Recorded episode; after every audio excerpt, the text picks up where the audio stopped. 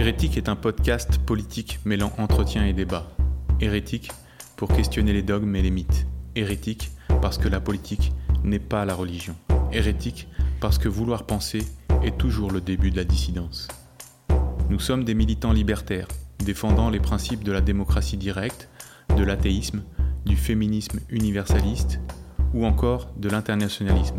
Ces engagements, ces convictions ne sont pas des idéologies, à l'opposé de tous ceux qui, de plus en plus, enferment et galvaudent les idées d'émancipation sociale et individuelle.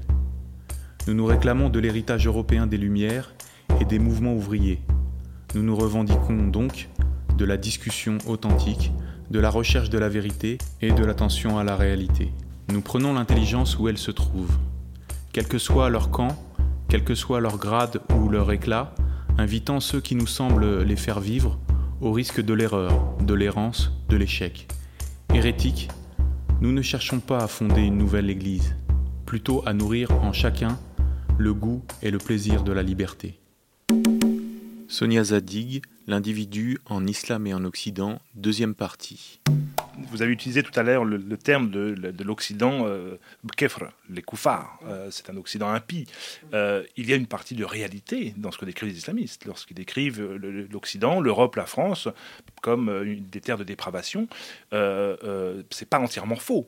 depuis, depuis des décennies maintenant, l'Occident est devenu bien autre chose qu'une terre de liberté, c'est devenu aussi une terre de réelle débauche, de débauche même intellectuelle, hein, de, n'importe quoi, où, euh, on fait exposer toutes les limites les unes après les autres. Et euh, on se retrouve dans une dichotomie entre une hétéronomie religieuse d'un côté et une anomie de l'autre. Et ce qui se voit notamment chez beaucoup d'apostats qui quittent en réalité l'islam pour tomber euh, dans les délices de la consommation, la consommation des corps, la consommation des biens, dans la recherche, euh, dans l'accumulation euh, d'argent, et qui, ne recoupe pas du tout un projet d'émancipation. Est-ce que l'Occident, tel qu'il est aujourd'hui, et particulièrement l'Occident qui, se wokise de plus en plus, n'est pas devenu un réel repoussoir pour les musulmans qui seraient tentés par l'émancipation? J'ajouterais où la, discussion rationnelle devient, une, devient une, un péché quasiment, une impossibilité. Tout comme dans l'islam, la discussion rationnelle euh, n'est pas possible. Alors, votre question euh, va certainement m'ouvrir euh, sur énormément d'autres questionnements. C'est ça qui est intéressant, c'est que la question appelle une autre question et pas une réponse forcément. Euh, l'apostat qui sortirait de l'islam uniquement pour profiter euh, de la culture dépravée ou dite dépravée, je, n'y crois pas et j'ose espérer, j'ose penser euh, qu'on ne prend pas tout ce risque de, justement se faire une peau en fait, hein, muet, sortir de l'islam, ce n'est pas chose aisée et, mon histoire personnelle et celle de beaucoup d'autres. Hein, on peut pas, parce que c'est quand même une transmutation, c'est quand même une assomption euh, subjective, c'est quand même, pour moi, euh, ça a été pendant des années et des années euh, un combat de chaque jour. Hein.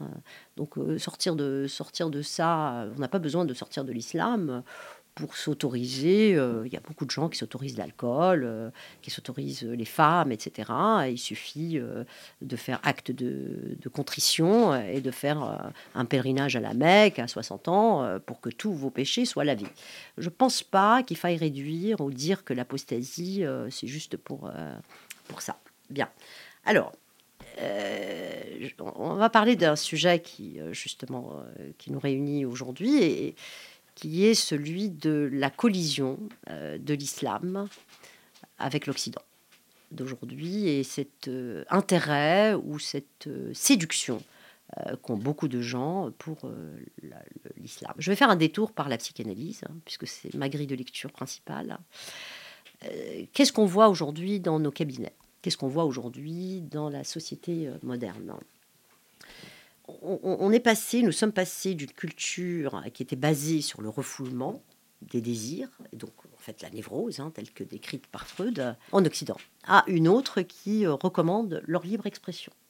Voilà, je crois qu'on va partir de là, la libre expression de tous les désirs, et donc qui promeut, au sens euh, strict stricto sensu du terme, la perversion. Nous sommes donc passer d'une économie euh, psychique fondée sur le refoulement, c'est-à-dire sur l'inhibition, sur le manque, sur la perte, à quelque chose où euh, tout est permis, en fait. On est passé du si Dieu est mort euh, de Dostoevsky, alors tout est permis, à si Dieu est mort d'Anna Arendt, alors tout est possible. Et nous sommes aujourd'hui, et c'est ça le problème peut-être, sûrement, à quelque chose comme ça, d'une déliquescence où tout est possible. C'est-à-dire qu'on n'est plus aujourd'hui, euh, on n'est plus en harmonie euh, avec un, idéal, euh, mais avec un objet de satisfaction. C'est ça la nouvelle donne. On est voilà. La morale nouvelle, en fait, c'est une nouvelle façon de penser, c'est une nouvelle façon de manger, c'est une nouvelle façon de baiser, c'est une nouvelle façon de voir la famille, le couple, la patrie, etc., etc. Ou de ne plus les voir. Alors ça, je, je vais y arriver. Donc en fait, le progrès justement de la, maternité, de la modernité a été de découvrir que le ciel est vide. Ça, c'est du progrès, bien entendu.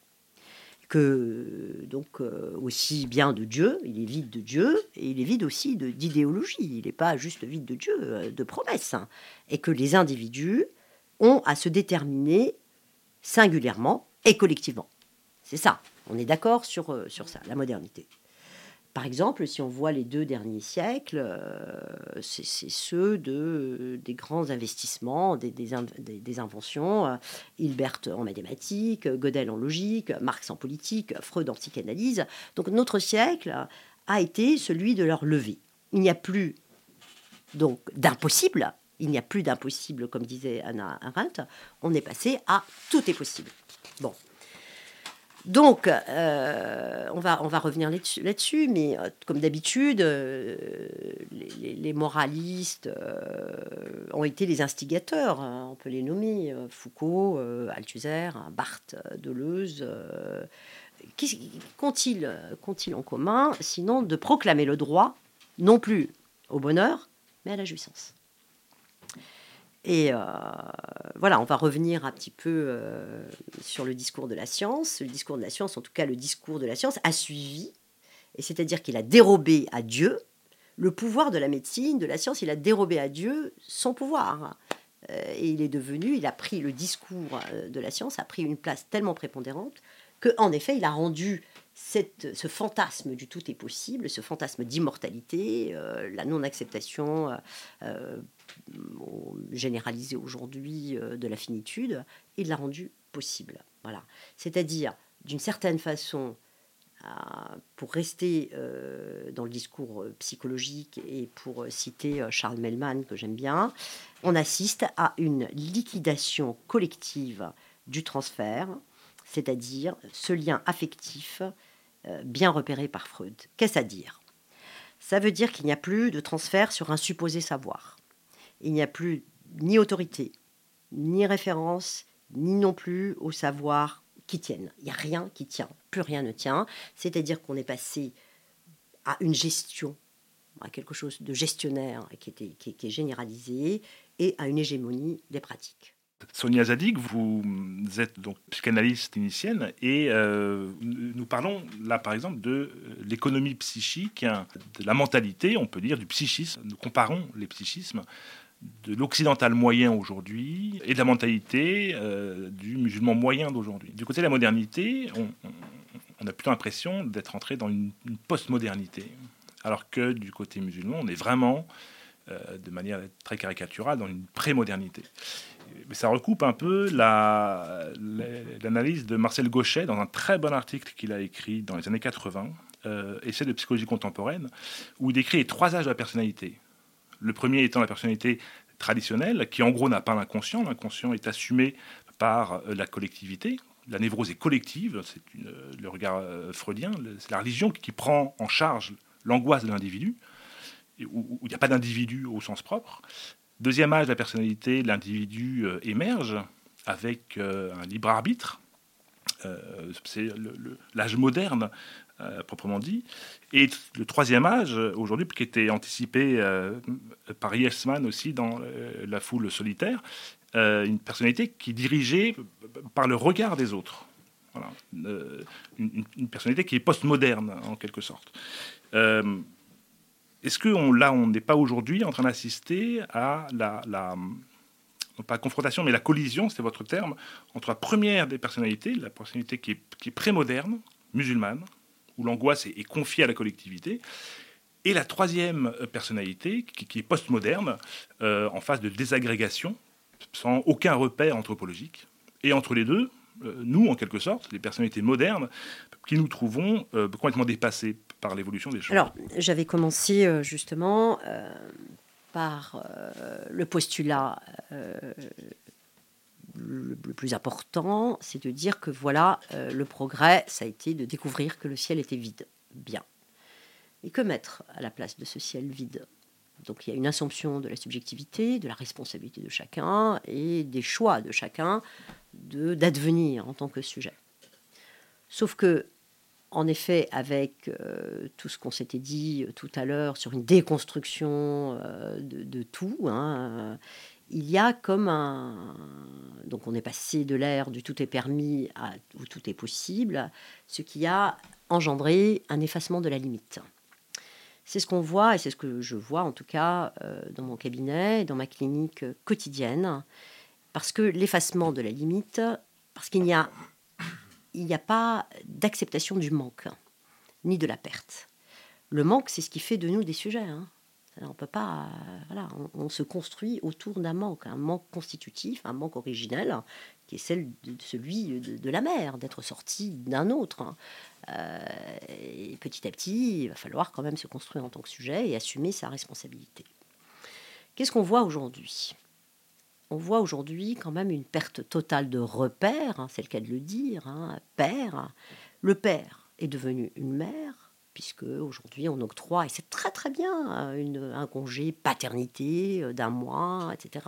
Mais les hommes ont été chassés depuis euh, le Moyen Âge des endroits féminins. Euh, aujourd'hui ils sont quand même dans la, dans la préparation de l'accouchement, dans nous sommes enceintes, moi je l'entends dans mon cabinet, non, non, elle est enceinte, non, non, nous sommes enceintes, voilà, il y a quelque chose de, du père, de la figure du père qui, euh, qui a fait faillite. Et je crois que moi, je vais partir de là, c'est-à-dire que euh, il y a dans cette faillite du père, dans cette faillite, qu'est-ce que ça veut dire faillite du père? Non pas de l'autorité ou de la loi, en tout cas pas uniquement, mais de quelque chose qui ferait tiers entre la mère et son enfant. Parce que sinon, c'est la psychose euh, totale. Quoi. Lacan disait que le père était le bâton euh, qu'on mettait dans la gueule euh, du crocodile pour pas qu'il avale euh, sa progéniture. Et aujourd'hui, on assiste quand même avec ces néo-féministes, non pas à une égalité homme-femme, mais plutôt à quelque chose d'un avalement ou d'une phagocytose de la femme et de la mère aussi. Est-ce que vous parleriez de matriarcat? Pas encore, je ne parlerai pas de matriarcat encore. non, pas, pas dans ce sens-là, mais je, vais y venir. Donc, euh, qu'est-ce qui se passe quand euh, la figure du père fait faillite? Il y a des explosions religieuses, voilà, ou nationalistes qui s'expriment devant la destitution de ce père, de sorte que la vocation des fils qu'on voit aujourd'hui, c'est une tentative de le restituer à une place. Euh, à une place, une figure, euh, sous une forme consistante, euh, voire barbare. Et c'est là que l'islam arrive, sur ce terreau-là, d'un manque identitaire, justement, d'une trop grande soi-disant liberté, alors que, bon, nous, en psychanalyse, on ne parle jamais de liberté. Hein. Euh, on parle plutôt euh, de sujets, euh, mais pas de la liberté au sens sartrien du terme, hein, pas du tout comme ça, ni d'ailleurs d'inconscient collectif. Hein. Il n'y a pas d'inconscient pour nous. en tout cas, Freud n'a jamais parlé d'inconscient collectif. D'ailleurs, la dissension avec Jung a été là-dessus. Hein. Voilà. Et, et, donc, puisque dans ce vide du ciel, dans ce vide identitaire, dans cette faillite du père et dans cette faillite aussi de la loi, et dans la jouissance à tout prix, la perversion généralisée, Euh, l'islam arrive.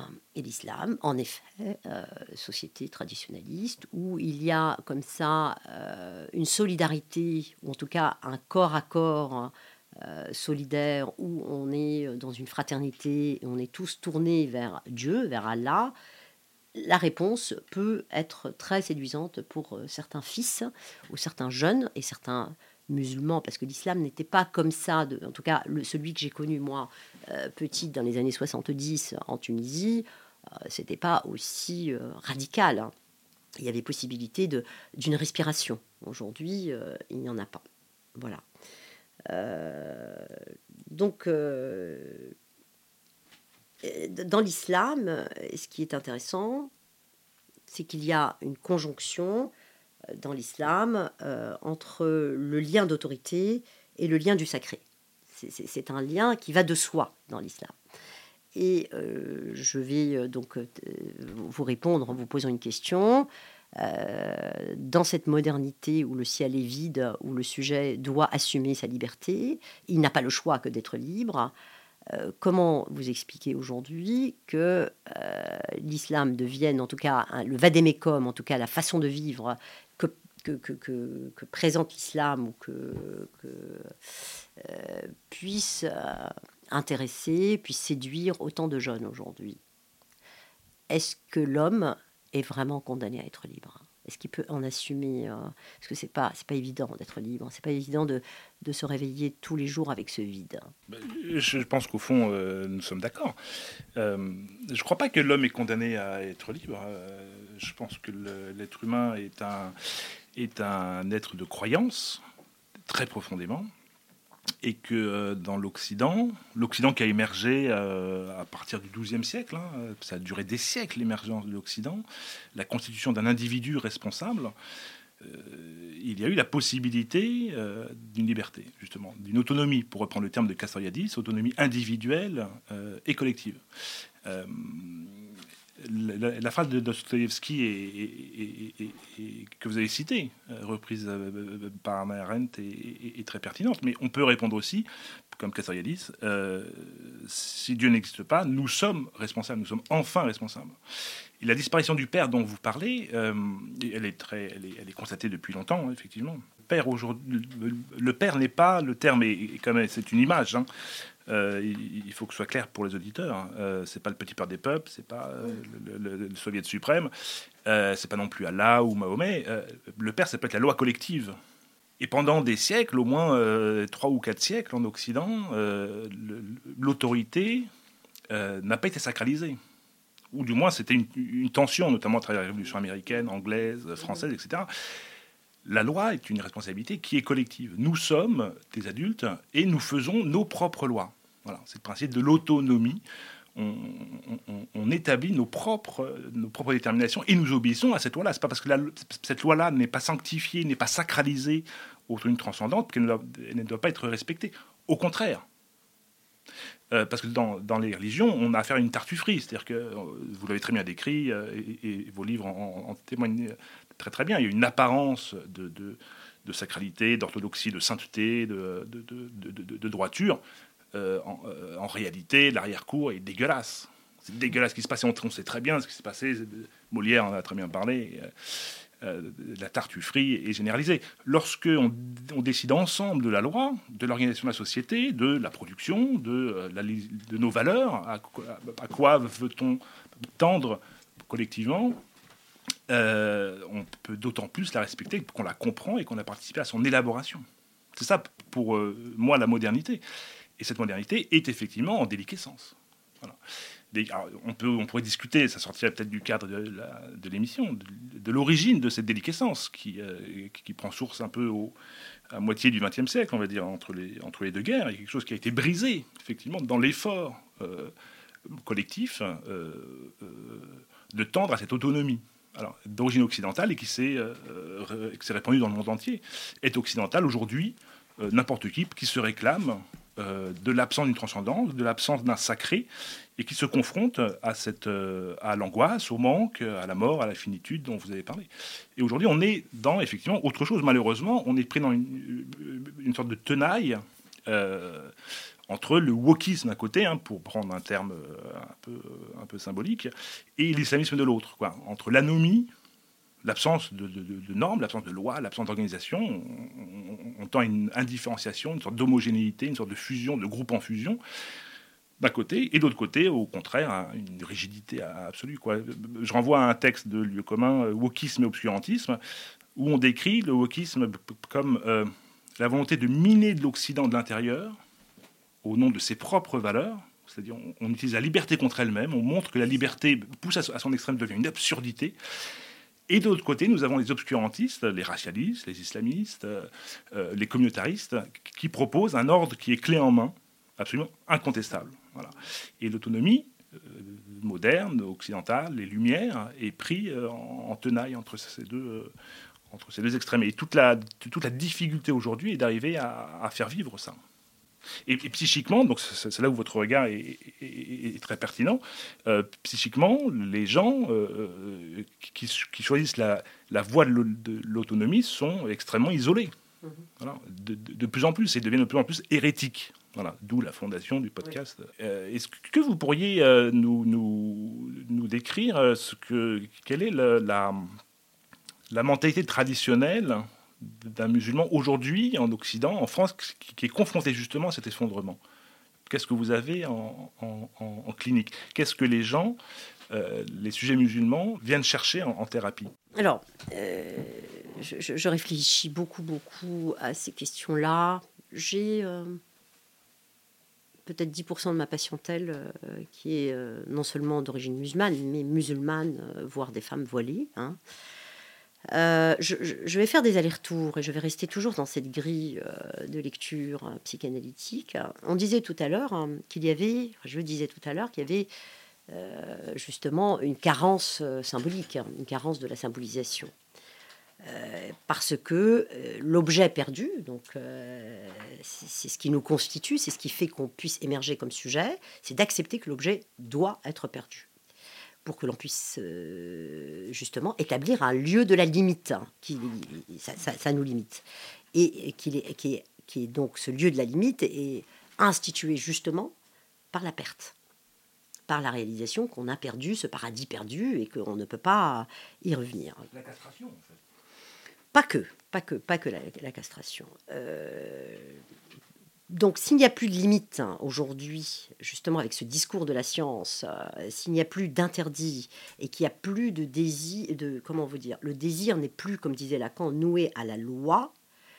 Euh, le père devient forcément une, figure anachronique. Hein, donc, la réalisation, l'accès immédiat à l'objet, équivaut à l'inceste.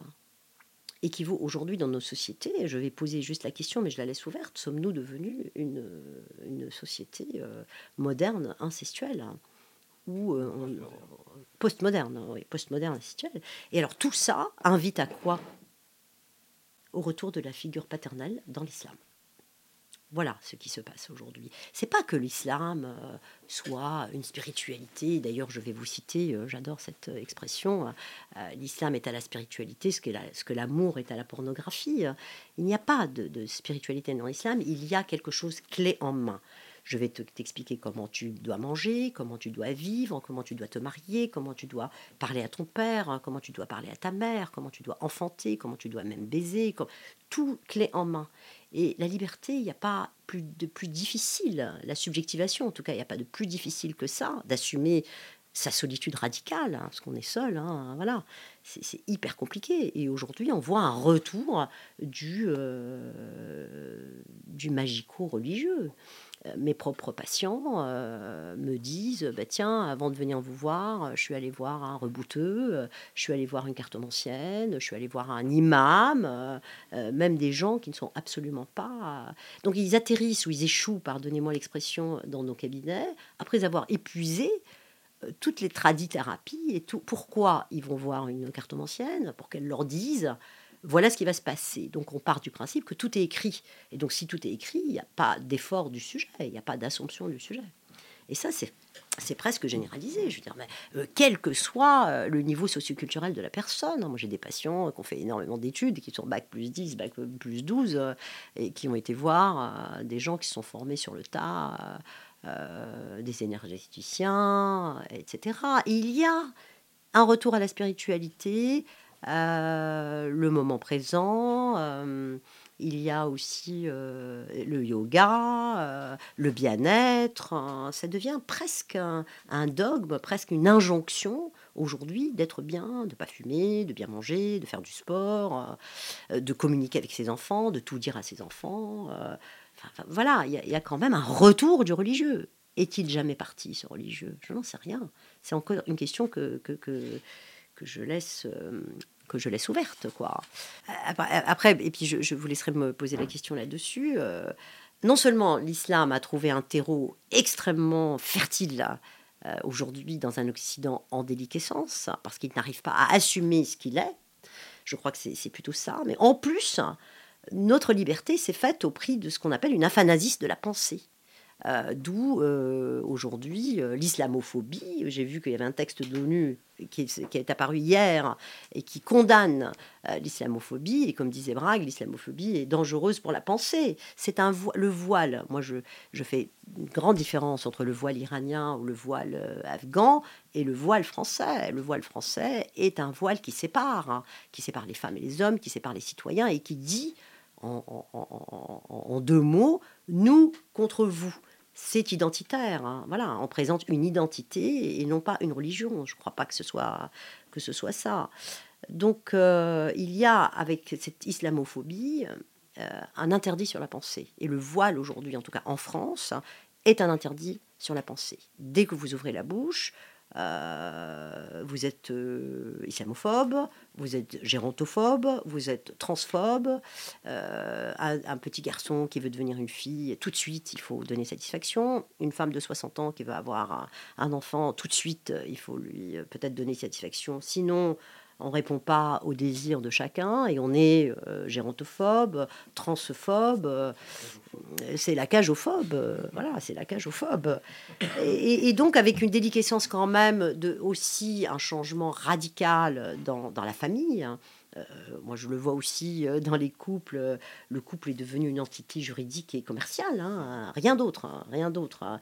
Euh, le couple, par exemple, si les couples homo veulent se marier et avoir un enfant, alors que par définition c'est un couple stérile, eh bien tout de suite il faut y répondre c'est presque. Euh, si, si, vous voulez changer de sexe, il faut absolument y répondre. voilà.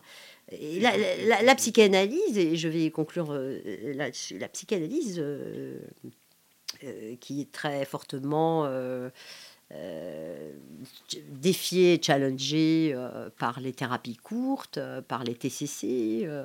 voilà, c'est-à-dire que les gens viennent et me le disent souvent, mais en combien de temps allez-vous me guérir? Ben, J'en sais rien, ça dépend de vous, justement. Ah bon? Donc, voilà, donc quand je ramène l'autre à sa responsabilité subjective, il n'y a, plus, a plus personne.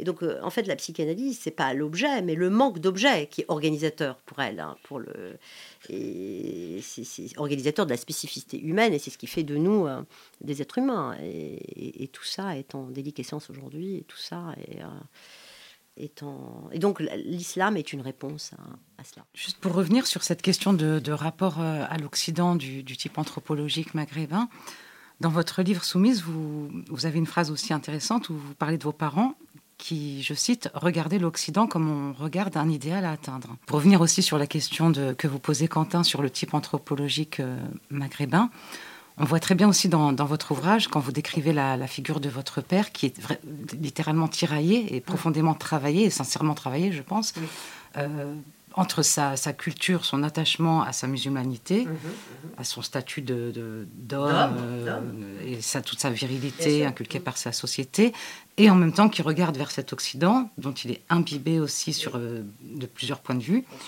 Comment, comment euh, voyez-vous aujourd'hui la figure du Maghrébin qui est confronté à cette modernité et en même temps qui est dans une sorte de fascination-répulsion? Est-ce que notamment chez vos, vos, analysés Vous sentez ça vous... Alors, euh, votre question appelle plusieurs réponses. Euh, moi, j'ai assisté vraiment de l'intérieur à ces tiraillement euh, de mon père entre un Occident qui le regardait avec une admiration totale, il n'y a pas un autre mot, et ça je ne sais pas s'il était, il, se disait athée, hein, mais euh, c'est pour ça qu'on revient un peu sur la religion et la religion. Moi, je, je pense que la religion musulmane est, au-delà euh, du dogme religieux et plutôt culturel. Il ne pouvait pas du tout, je pense, bouger de, de, de, de ça de sa détermination, parce que c'était vraiment une détermination. Euh, quoi, ma fille, elle va me déshonorer, etc. Euh, je, Bon, après, je vous dis, dans l'après-coup, moi je pense que j'en suis là aujourd'hui parce que grâce à eux. Vous voyez, c'est-à-dire que j'ai fait tout ce chemin pour euh, non pas me contredire, mais pour lire euh, d'une manière assez complexe euh, l'histoire qui fut la mienne et l'histoire avec mon père en particulier, qui m'a quand même. c'est aussi grâce, à cause de ce que vous voulez, que j'en suis là aujourd'hui. Et je ne peux. je ne peux pas ne pas penser à un moment ou à un autre, j'ai subi l'injonction de mes deux parents euh, pour me détacher de l'islam. Mais d'une manière extrêmement détournée, extrêmement euh, complexe. Hein. Mais j'en suis là aujourd'hui et euh, voilà. Donc le, prototype de l'homme, de l'homme musulman. je fais la différence, bien entendu, entre la figure de, l'immigré en France, et mes parents n'ont pas immigré, moi, je, suis une immigrée bien entendu, mais c'est une autre sorte d'immigration. Je, suis venue chercher aussi les, lumières de, de l'Occident. Je suis venue juste faire des études en France et, je savais en prenant cet avion, je le savais que c'était, euh, définitif. Euh, ma mère me disait même qu'il y avait une voyante qui lui avait dit de l'exil, on l'embouffera toute sa vie. Et en effet, le prix à payer, c'est l'exil, l'exil de la langue je crois. Parce qu'à un moment, euh, j'avais refusé de parler arabe, parce que si je parle arabe, je vais dire Inch'Allah, euh, je vais, je vais euh, féliciter au nom d'Allah, je vais présenter mes, condoléances au nom d'Allah. Il y a un moment où, je, suis en train d'écrire là-dessus d'ailleurs, où, ma langue a été étouffée. Ma langue, ma langue, celle qui me constitue, quoi. Parce qu'elle comportait en elle tout tout, tout, tout, tout, tout, ce qui fait l'islam. Alors du coup, j'ai complètement perdu votre, votre question, je pense. Détruire l'Occident, quelque chose que tu ne peux pas atteindre, donc tu le détruis. Quoi. Ah, l'élaboration. Alors, je veux bien, je veux bien répondre. Alors, euh, en restant toujours sur la grille euh, psychanalytique, la haine euh, est première dans la constitution d'un enfant. C'est-à-dire qu'il va haïr cet objet qui croyait euh, être. L'enfant, le bébé, il croit faire partie de sa maman, et à un moment, il y a quand même individuation, séparation avec la mère, et donc il va haïr cet objet euh, qui, qui, qui, devient de plus en plus un objet à partir de quelques mois de, vie. Et donc la haine est première, il n'y a pas chez nous euh, de différence, il n'y a pas d'ambivalence, il n'y a que de l'ambivalence, il n'y a pas amour d'un côté et haine d'un autre. Hein. Ce sont euh, les deux parties d'une même, même réalité, si vous voulez. Et donc le contraire de l'amour, hein, ce n'est absolument pas la haine, c'est l'indifférence. Et la haine de, de, de l'Occident à ce point, la haine du ça ne peut qu'interroger sur euh, une identification euh, par défaut ou un narcissisme plutôt, euh, pour citer Daniel Siboni, tellement un narcissisme tellement abîmé, parce que comment se fait-il que la fine fleur de l'univers qui est l'islam, la vérité vraie de tous les musulmans, comment se fait-il bah, que la modernité, euh, que la technique, euh, que la science euh, n'a pas été l'apanage des musulmans. Et aujourd'hui, on le voit, le progrès, c'est pas c'est pas chez eux que ça se passe quand même. Donc, qu'est-ce qu'on fait? On détruit l'objet qu'on n'aime pas qu'on aime trop.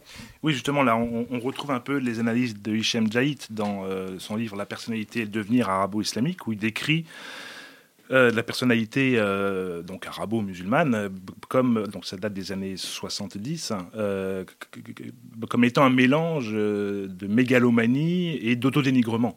L'autonomie étant justement la capacité intermédiaire d'une autocritique, d'une critique de soi-même qui ne soit pas une destruction. Et, toute la difficulté, donc il décrit la difficulté pour le sujet euh, arabo-musulman d'atteindre l'autonomie euh, telle que l'Occident l'a inventée laborieusement au, fil des siècles et un éloignement des religions. Tout à l'heure, vous disiez euh, que est-ce qu'on est vraiment, est-ce qu'on est sorti des religions? On est d'accord que, par exemple, les, totalitarismes, euh, tout le XXe siècle a été un, retour du religieux laïque. Le, nazisme a été ça, le communisme a été ça. Mais malgré tout, l'Occident euh, a, ouvert une, a ouvert une porte, il me semble. Mais c'est très difficile à atteindre. Et est-ce que, j'aimerais vous poser la question, justement sous l'angle psychopathologique, est-ce qu'on ne peut pas interpréter les discours indigénistes d'aujourd'hui? Je pense à Ourié Boutelja, l'égérie hein, euh, euh, des indigénistes, des, pseudo-décoloniaux. Est-ce qu'il n'y a pas une interprétation psychopathologique à, faire de ce discours-là? C'est un discours qui, rigoureusement euh, parlant, est délirant. C'est-à-dire, Ouria Boutelja passe son temps, et tous ses aficionados, son temps à se plaindre du racisme d'État en France, du racisme systémique, etc. etc. Et dans votre livre, vous, vous racontez euh, à, plusieurs passages que vous craignez, en arrivant en France, le racisme, mais vous donnez très très peu de témoignages réels du racisme. Vous parlez à un moment donné de, de, camarades de classe durant la guerre du Golfe, qui vous font des remarques, mais au fond, ce racisme-là, vous n'avez presque rien vécu. Et des témoignages que l'on recueille, euh, il y a très très peu de racisme en France. Et on a l'impression que les décoloniaux, les indigénistes et les woke euh, construisent un discours qui est délirant où ils reportent la faute sur l'autre. Exactement mhm. comme le sujet musulman qui est incapable d'autocritique réelle pour que l'islam ait la vérité. Et s'il y a une erreur, euh, c'est dû aux ennemis de l'islam, intérieurs ou extérieurs. Tout à l'heure, vous parliez de, votre père en, termes en, qui était dissocié. Ça, c'est à, peu près une situation assez classique en fait d'interculturalité. Mais là où les indigénistes rajoutent une couche euh, et, en, font une folie, euh, à mon avis, c'est qu'ils viennent ici, ils viennent en Occident, ils viennent en France, ils, viennent en Europe, et se plaindre de la colonisation. Et là, une situation qui, est folle, qui est complètement folle. Boutelja vient s'installer chez l'ancien colonisateur en France, se plaindre de la colonisation. Est-ce qu'au fond, je simplifie ma question, est-ce qu'au fond, le discours des indigénistes n'est pas celui de, type anthropologique arabo-musulman euh, qui, qui, éprouvent de grandes difficultés à se convertir, entre guillemets, à l'univers occidental, et qui en fait rationalisent en renversant euh, la situation en disant qu'ils sont victimes d'un Occident qui le repousse, alors qu'au fond, l'Occident les accueille, c'est eux qui repoussent la remise en cause qu'implique l'Occident. Très bien. Euh, c'est très long, donc je vais, essayer de répondre point par point, euh, en commençant quand même par, par vous dire que qu'est-ce que c'est que le totalitarisme? Le totalitarisme, c'est l'abolition du sujet, simplement, du sujet. Or, de facto, l'islam abolit le sujet, puisque le sujet musulman fait partie d'une Ummah. L'individu musulman tout seul n'a pas de sens. Hein. Euh, il fait partie d'un corps, il n'est pas individué, quoi. Hein. Je veux dire, c'est de la folie absolue et totale. Hein. En psychanalyse, on dit que quand on n'est pas euh, individué, quand on n'est pas séparé, euh, c'est la schizophrénie et, c'est la, la, psychose. Mais euh, vous dit, parliez de délire tout à l'heure. Euh, le délire, s'il est partagé, n'est plus un délire. C'est ça le problème. Parce que, euh, vous savez, la religion est un délire qui a, pris, hein, simplement. Donc, non, elle ne délire pas. Hein. Elle, elle, vient faire part peut-être d'une haine avec un amour certainement sous-jacent, un amour pas dans le sens où on l'entend habituellement, mais de vouloir prendre la place d'eux. Euh, on connaît bien euh, les mécanismes de défense, euh, projection de sa propre haine sur l'autre, projection de sa propre volonté de détruire l'autre en disant il veut me détruire. voilà, c'est le retour, ça, s'appelle le retournement son contraire, son propre racisme. Parce que oui, je veux dire, moi, j'en témoigne dans mes livres. la culture musulmane dans laquelle j'ai vécu est une culture bourrée de, de, de racisme racisme, contre, le, contre la figure du juif, enfin l'antijudaïsme. C'est bourré dans le langage lui-même, contre l'Occident qu'affaire. contre les femmes, contre les homosexuels, surtout contre les noirs, etc. Mais ça, euh, on, veut, bien le cacher, sauf que euh, moi, je dévoile. Voilà, je suis là pour euh, dévoiler les choses. Et cette histoire de racisme de l'Occident, vous évoquiez tout à l'heure, moi, je n'ai pas vécu de, racisme. Peut-être une fois, j'ai entendu bougnoul de quelqu'un qui se haïssait certainement lui-même. Je ne sais pas pourquoi il m'avait euh, traité enfin, d'une manière euh, complètement gratuite et ça ne m'avait pas touché. Sauf à un moment, je raconte euh, pendant la guerre du Golfe, où j'avais eu l'impression, la sensation, il n'y a pas eu de parole, hein, la sensation qu'on me regardait d'une manière assez... et parce que moi, je pense que la guerre du Golfe a fait scission aussi. C'est-à-dire qu'à un moment, euh, nous nous sommes séparés. Quoi. L'Occident, l'Orient euh, s'est séparé là. C'était une guerre. Il y a eu une humiliation. Les Arabes sont très fiers. Hein. Il y a eu une humiliation, ce qu'ils ont vécu comme une humiliation totale et absolue euh, par les Américains par l'Occident, parce que la France était partie prenante à l'époque, et c'est peut-être le seul moment où moi j'avais senti ça. Moi, je, je, je, je, me suis assimilée, j'ai pris le, je, me suis assimilée. Je viens sur la terre d'accueil, une terre qui m'accueille, une terre qui me donne énormément de choses, en tout cas surtout une formation, surtout euh, un accès à, aux lumières et à la modernité. Donc je me suis assimilée, je, je, parlais français, euh, je, me suis habillée euh, comme en Occident. Sinon, qu'est-ce que je viens faire ici? Sinon, je serais rentrée chez moi et, j'aurais accepté. Il y a, vous voyez, il y a quelque chose qui... Non, elle ne le fait pas je, ne sais pas, euh, je, ne sais pas ce que cette figure euh, aujourd'hui cherche euh, en France. Je, ne sais pas du tout. En tout cas, moi, de mon expérience personnelle, je n'ai pas, j'ai pas vécu ça et je n'ai pas d'identité, si vous voulez, victimaire. Voilà. Aujourd'hui, la victimisation est endémique en fait. Tout le monde est victime de tout le monde. On voit bien les, femmes, euh, voilà, les, les, trans, euh, les, maghrébins, ils sont tous. Euh, et, là, ça ramène un petit peu à, au sujet, toujours au sujet, c'est-à-dire est-ce qu'il y a une subjectivité en islam? Est-ce qu'il y a vraiment une, est-ce qu'il y a du sujet? Est-ce qu'il y a du sujet à proprement parler pour assumer sa propre liberté ou sa propre individualité? Je ne le crois pas. Euh, Adonis le disait qu'il n'y a pas de notion de, par exemple, de citoyenneté.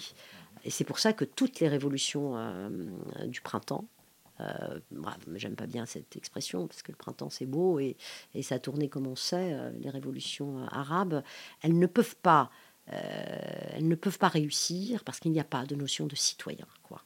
il n'y a pas de laïcité en islam, c'est pas vrai parce que il n'y en a pas. Il n'y a pas de possibilité de démocratie non plus. Il y a toujours eu, euh, voilà, il y a, il y a euh, cette, euh, ces, ces, velléités de retour au salaf, de retour au 7e siècle pour vivre exactement comme le prophète avait vécu.